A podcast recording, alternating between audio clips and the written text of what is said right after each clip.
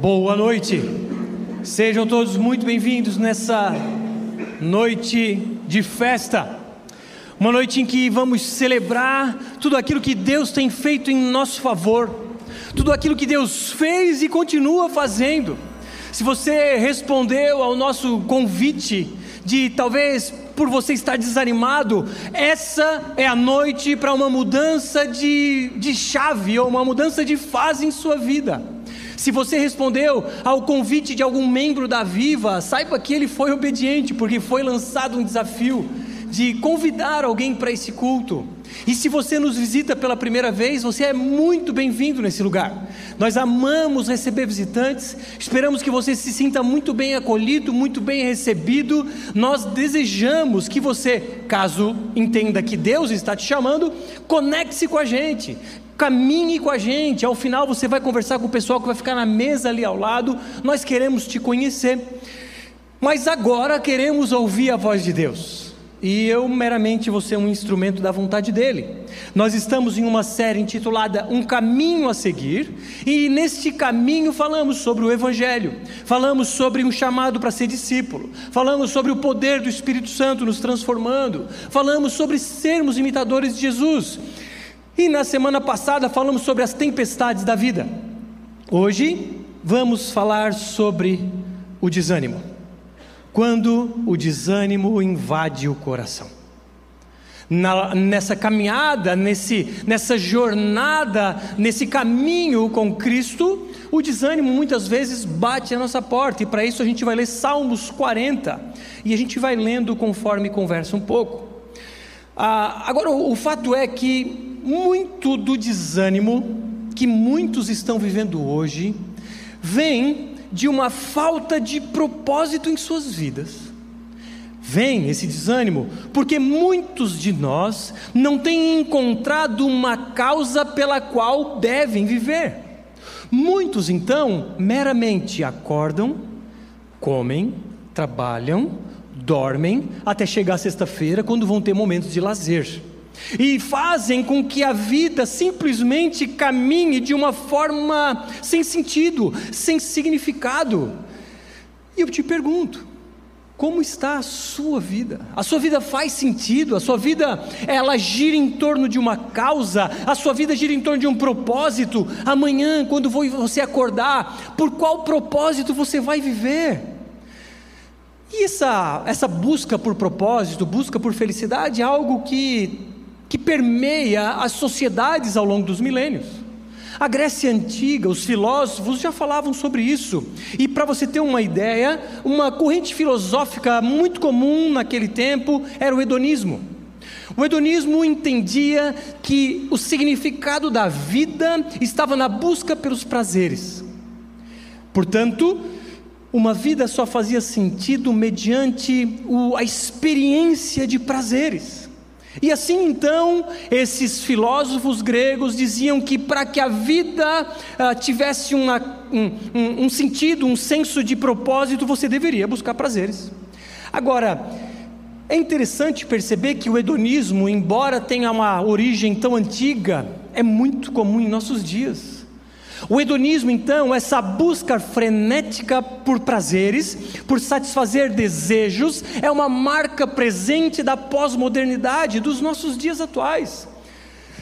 Agora, essa ideia, conectada com a ideia consumista, nós então vivemos uma sociedade que nós compramos prazer, nós pagamos por prazeres. Agora, Estamos falando sobre prazeres dos inúmeros, inúmeros tipos de prazeres, desde um esporte que você paga para praticar, ou mesmo pratica de graça, uma comida que você come num restaurante, uma viagem que você faz, ou seja lá o que for. E de novo, como costumo repetir aqui, não estamos necessariamente falando sobre pecados, mas estamos falando sobre uma busca frenética por satisfazer necessidades de desejos pessoais, de, de, de ter uma satisfação momentânea. Agora, essas pessoas que vivem para buscar prazer, e talvez você seja uma delas, elas sabem, e você sabe, que esses prazeres são momentâneos. Nenhum prazer nesse sentido pode te preencher o vazio que tu carregas no peito, e você sabe disso. Você pode explorar os diversos esportes os mais radicais possíveis. Você pode descarregar ah, ah, grandes concentrações de adrenalina nos seus vasos sanguíneos, pulando de paraquedas, ou seja lá o que for. O vazio no dia seguinte vai continuar. Seja uma comida saborosa que hoje você comeu ao meio-dia, amanhã, ou melhor, agora à noite, você vai precisar comer de novo. E pessoas então vivem uma vida em torno de prazeres pessoais, ainda que não pecaminosos, e acham que a vida só faz sentido no explorar desses, desses, dessas sensações. Mas no fundo sabem que nenhuma delas é capaz de produzir um preenchimento pleno, uma satisfação completa em seus corações. Esses desejos são preenchidos, mas apenas momentaneamente, e você sabe que você vai precisar de desejos cada vez maiores. Se você começa a buscar prazeres e, e pelo, pelo prazer em si mesmo, você vai buscar cada vez prazeres maiores, e o preço disso é muito alto. O preço disso é o desânimo. O preço é o desânimo porque a sua viagem para Gramado não te preencheu o vazio no coração. Domingo chegou aqui, que saco tem que ir para o culto, que saco amanhã tem que trabalhar. O vazio não foi preenchido em gramado. E digo mais: esse vazio não vai ser preenchido em lugar do mundo. E você então fez uma maratona de Nova York, esperando que o vazio fosse preenchido. Pasmem, também não foi. Então você é, guarda todo o dinheiro para comprar o carro, que esse sim vai preencher o vazio e ele preenche o vazio por dois ou três dias. Independente do prazer que você busque, você deve saber, isso é passageiro e não vai trazer um senso de plenitude, satisfação e felicidade genuínos.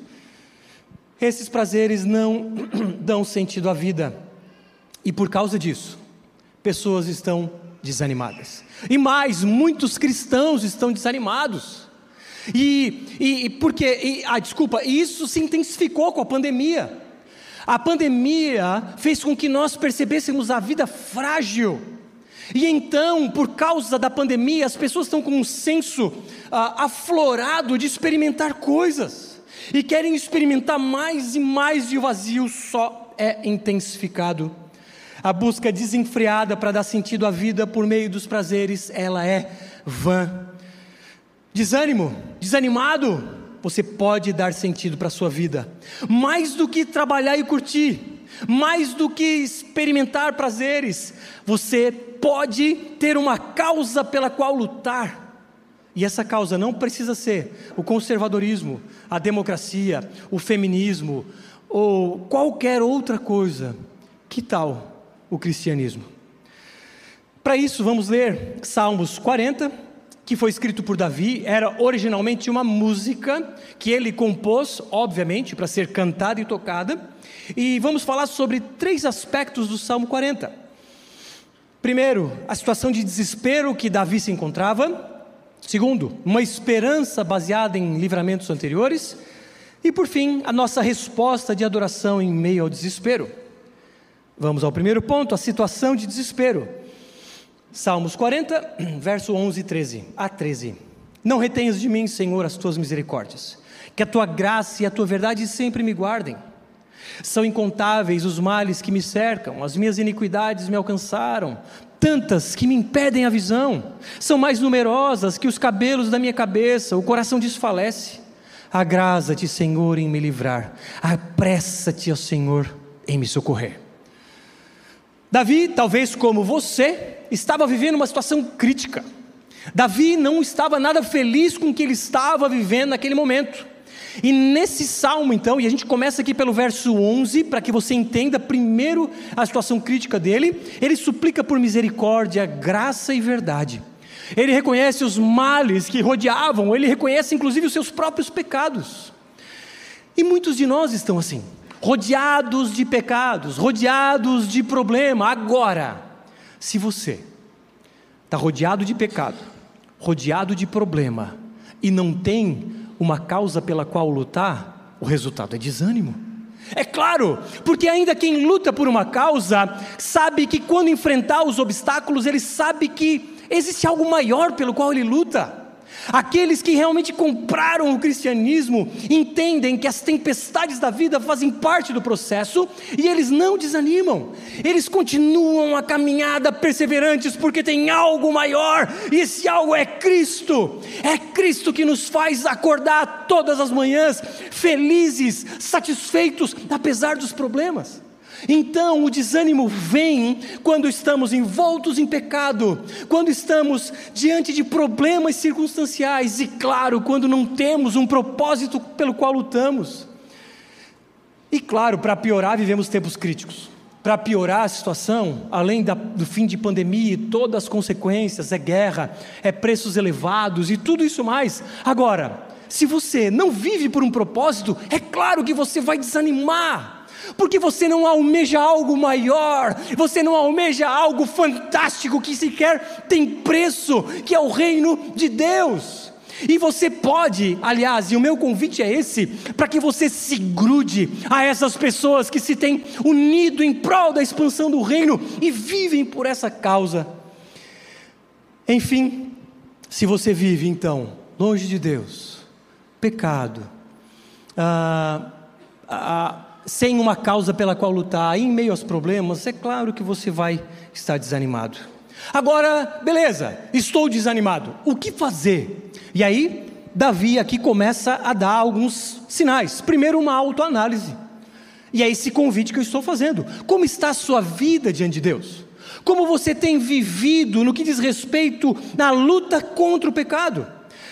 Porque olha só, uma vida sem propósito, aquele que não mergulha nas coisas de Deus, concorda que ele não vai andar em santidade, porque ele não está nem aí para as coisas de Deus. E pasmem, pode vir até a igreja, mas ainda assim não está nem aí para as coisas de Deus, porque não vive por essa causa e vai viver desobediência. Normal. Agora, desobediência tem consequência. E aí você começa a, a, experimentar as tempestades da vida, como pregado na semana passada, e se você não viu, vá ao nosso YouTube ou ao nosso, nosso Spotify.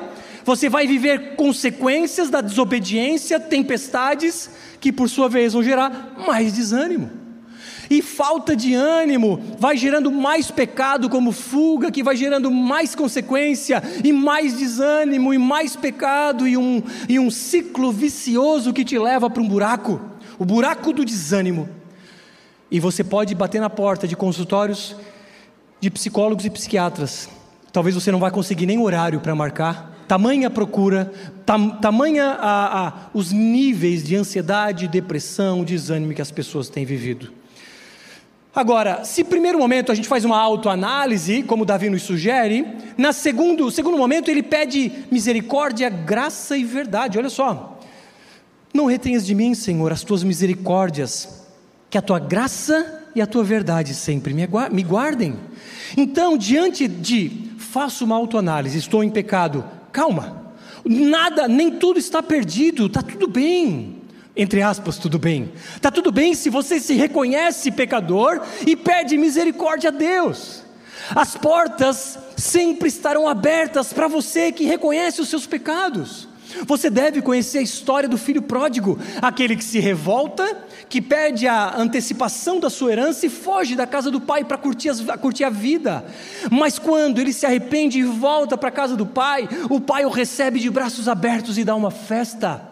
Portanto, não importa a situação pecaminosa que você se encontra, não importa o lamaçal que você está envolto, o que importa é suplicar misericórdia a Deus e fazer o caminho de volta. Então, se por um lado pedimos misericórdia, por outro lado pedimos a graça dEle. A graça, a graça dele é aquilo que nos salva, é aquele favor que nós não merecemos, que nós recebemos da parte dele, porque ele é um Deus bondoso. E tudo isso mediante a sua verdade. Verdade que jamais vamos abrir mão. Vamos sempre dizer o que é reto, o que é certo, o que é verdadeiro, porque o que a Bíblia diz é o que nós dizemos agora. Fazemos isso com graça.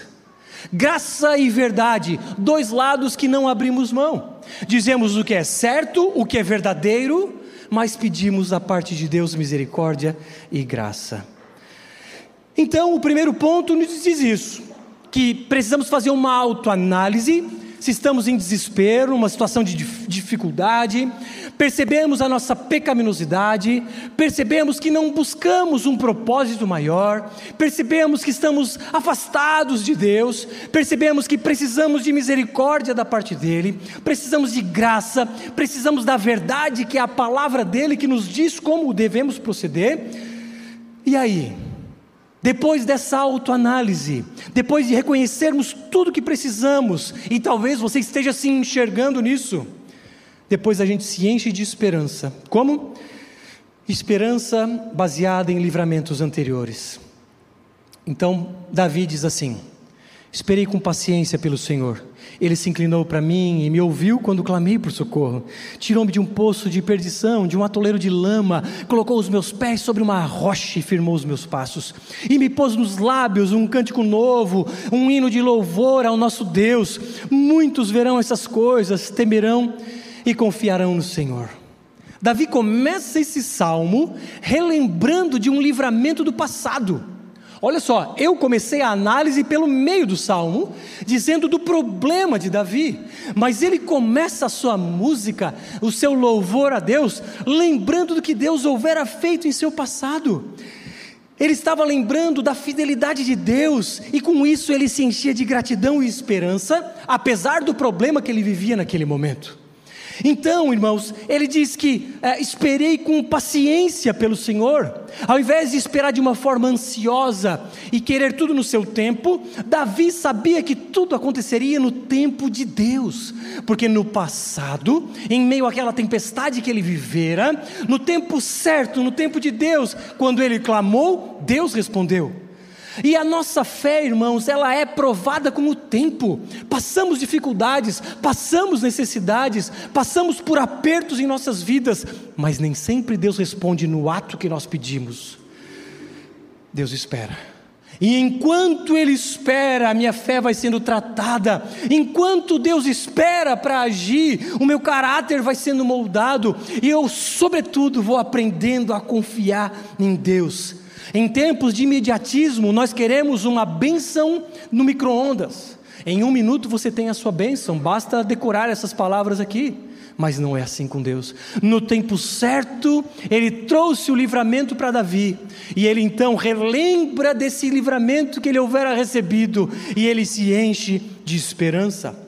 Quando a nossa fé então ela é esmagada nesses tempos entre o pedido e a resolução, a nossa fé é moída, o nosso caráter então é moldado e nós somos amadurecidos. E pode ter certeza que nós saímos mais fortalecidos desses tempos de dificuldade. Se você está num tempo como esse, talvez andando num vale em que talvez você sequer consegue enxergar saída, já não tem mais esperança, Talvez o pecado te rodeia, o desânimo, o abatimento, o afastamento das coisas de Deus. Mas calma, existe esperança.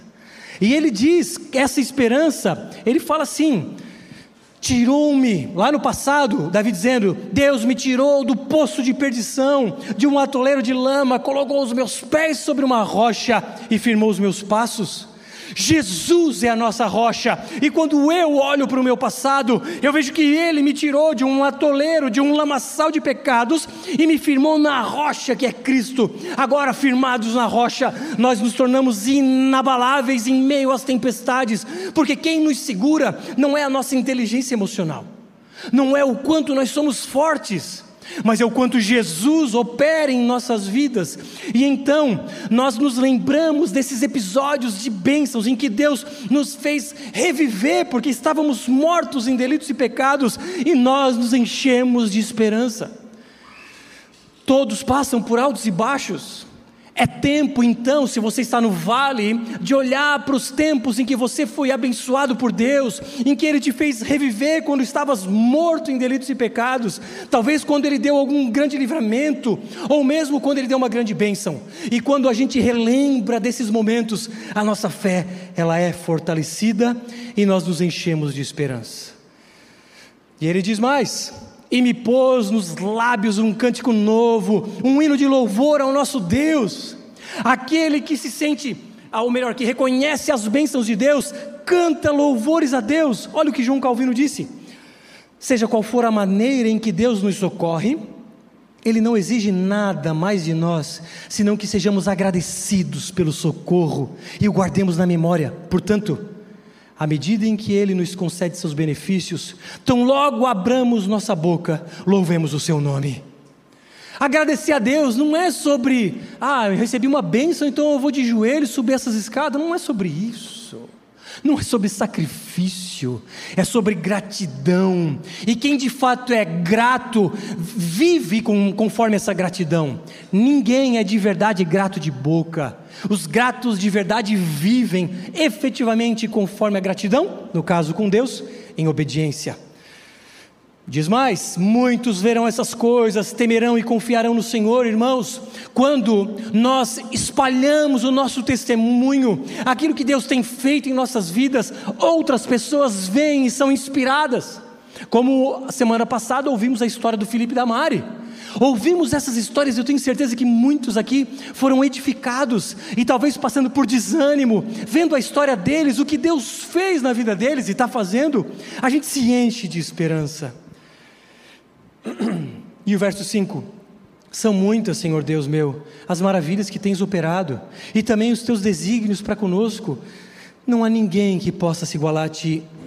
Eu quisera anunciá-los e deles falar, mas são mais do que se pode contar.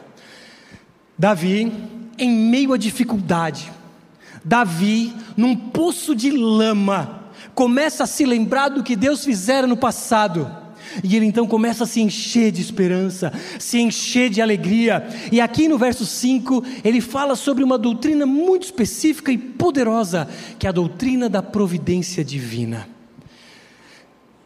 Berkoff diz que a providência divina é o permanente exercício da energia divina, pela qual o Criador preserva todas as suas criaturas, opera em tudo que se passa no mundo e dirige todas as coisas para o seu determinado fim. Deus não é um espectador que deu corda em sua criação e deixou a seu bel prazer. Não, é um Deus que age e interage com tudo aquilo que ele criou. É como um, um pai.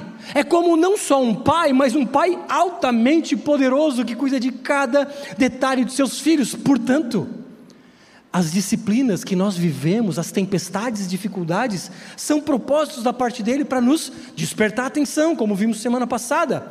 E até o sofrimento tem propósito. Talvez você conheça a história de John Bunyan.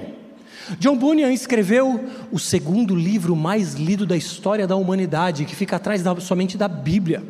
John Bunyan, século 17, se não me engano, preso porque pregava o evangelho e era proibido naquele lugar, tendo sua mãe e esposa mortas e tendo uma filha cega.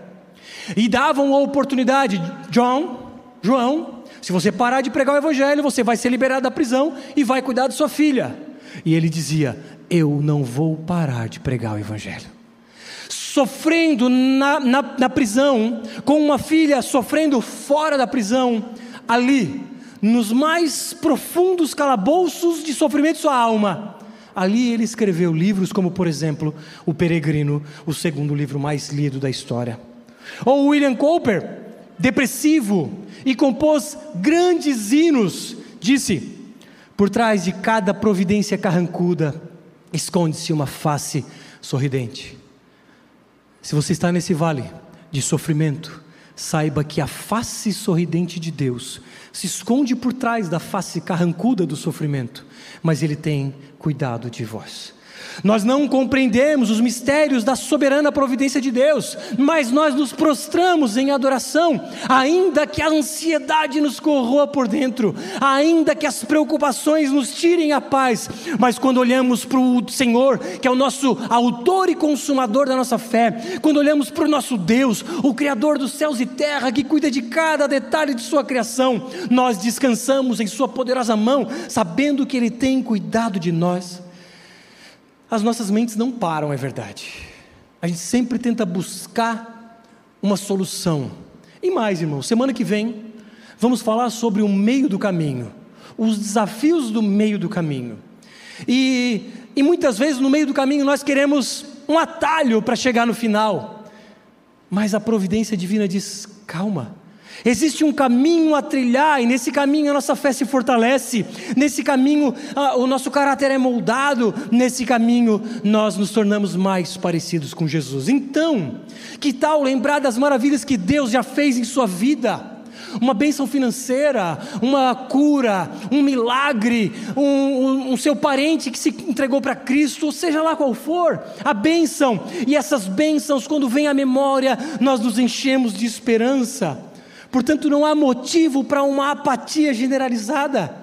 Não há motivo por uma vida desanimada. Você tem todos os motivos da vida por ser a pessoa mais feliz da terra, porque o Deus Pai enviou o Deus Filho para morrer numa cruz em favor de nós pecadores. Então, se você não tem nada a se lembrar de bênçãos ao longo de sua história, lembre o que Deus Pai fez por você entregando o próprio Cristo, Jesus, o seu Filho, aquele que não tinha pecado, não tinha culpa alguma, mas em Sua morte na cruz do Calvário, os nossos pecados cravados sobre Ele e a Sua justiça derramada sobre as nossas vidas, então, agora somos considerados justos, fomos reconciliados com o Pai.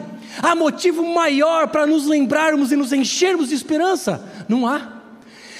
E nessa noite vamos comemorar ou relembrar, por meio da ceia do Senhor, esse momento maravilhoso.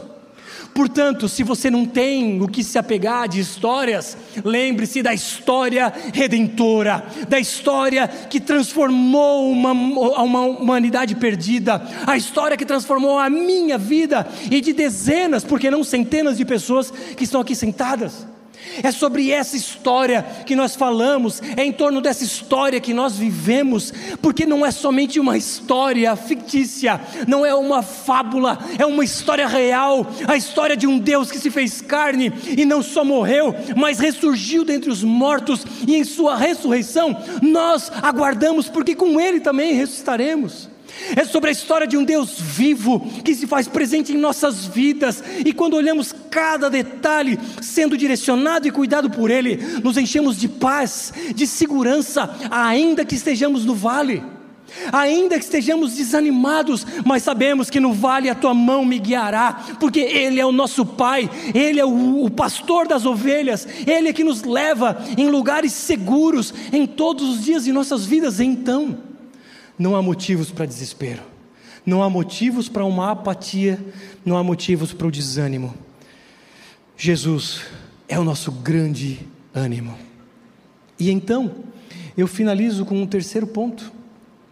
Se, primeiro, observamos as situações de desespero, segundo, olhamos para o passado e nos lembramos de coisas para nos encher de esperança, agora nós respondemos. Como é que nós respondemos? Davi responde: Bem-aventurado é aquele que põe no Senhor a sua confiança e não se volta para os arrogantes, nem os que seguem a mentira. Adversidades, dificuldades, desânimo, abatimento, coloque sua confiança no Senhor, porque bem-aventurado, ou seja, mais do que feliz, é aquele que deposita a confiança em Deus. Diante das adversidades, muitas vezes tentamos resolver com a força do braço, mas o, o propósito de Deus daquela adversidade é de uma vez por todas nos debruçarmos em torno de seus pés e nos lançarmos em Suas mãos, dizendo: Senhor, eis-me aqui, eu sou completamente dependente do Senhor. A resposta de tentar resolver com a força do braço só nos afasta de Deus. E Ele requer de nós uma resposta de dependência, uma resposta de entrega, uma resposta de dizer: é a causa de Cristo que eu vou lutar, que eu vou viver e, se necessário, morrer. Você vive pela causa de Cristo, Ele morreu por ti. No mínimo, nós devemos viver por essa causa, por aquele que morreu por nós, vivamos. E se necessário, morramos.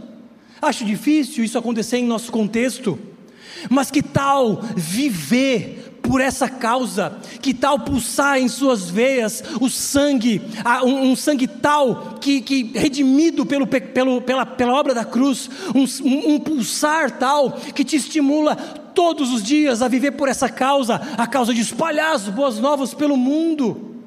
Que tal experimentar os prazeres e os benefícios de alguém que faz isso. Você pode acabar com o seu desânimo. Você pode dar razão para a esperança que há em vós.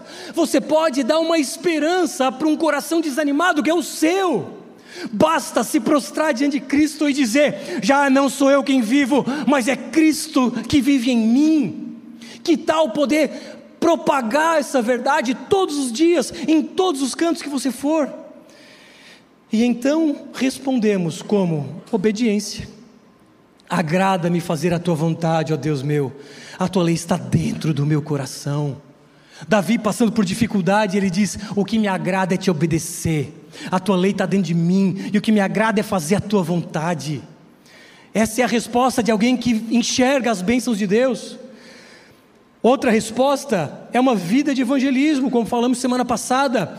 Proclamei as boas novas de justiça na grande congregação. Jamais cerrei os lábios, tu sabes, Senhor.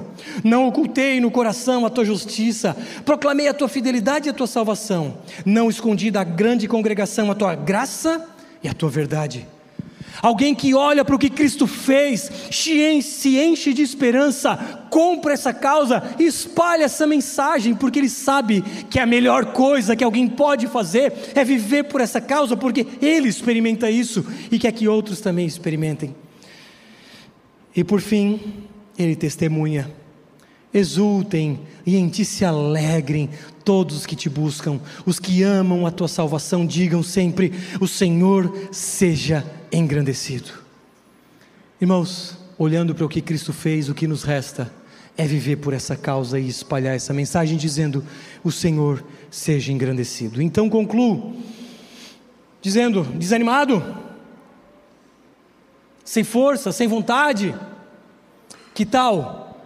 tirar o foco dos prazeres que não tem te satisfeito? Que tal tirar o foco dos pecados que só te afastam de Deus?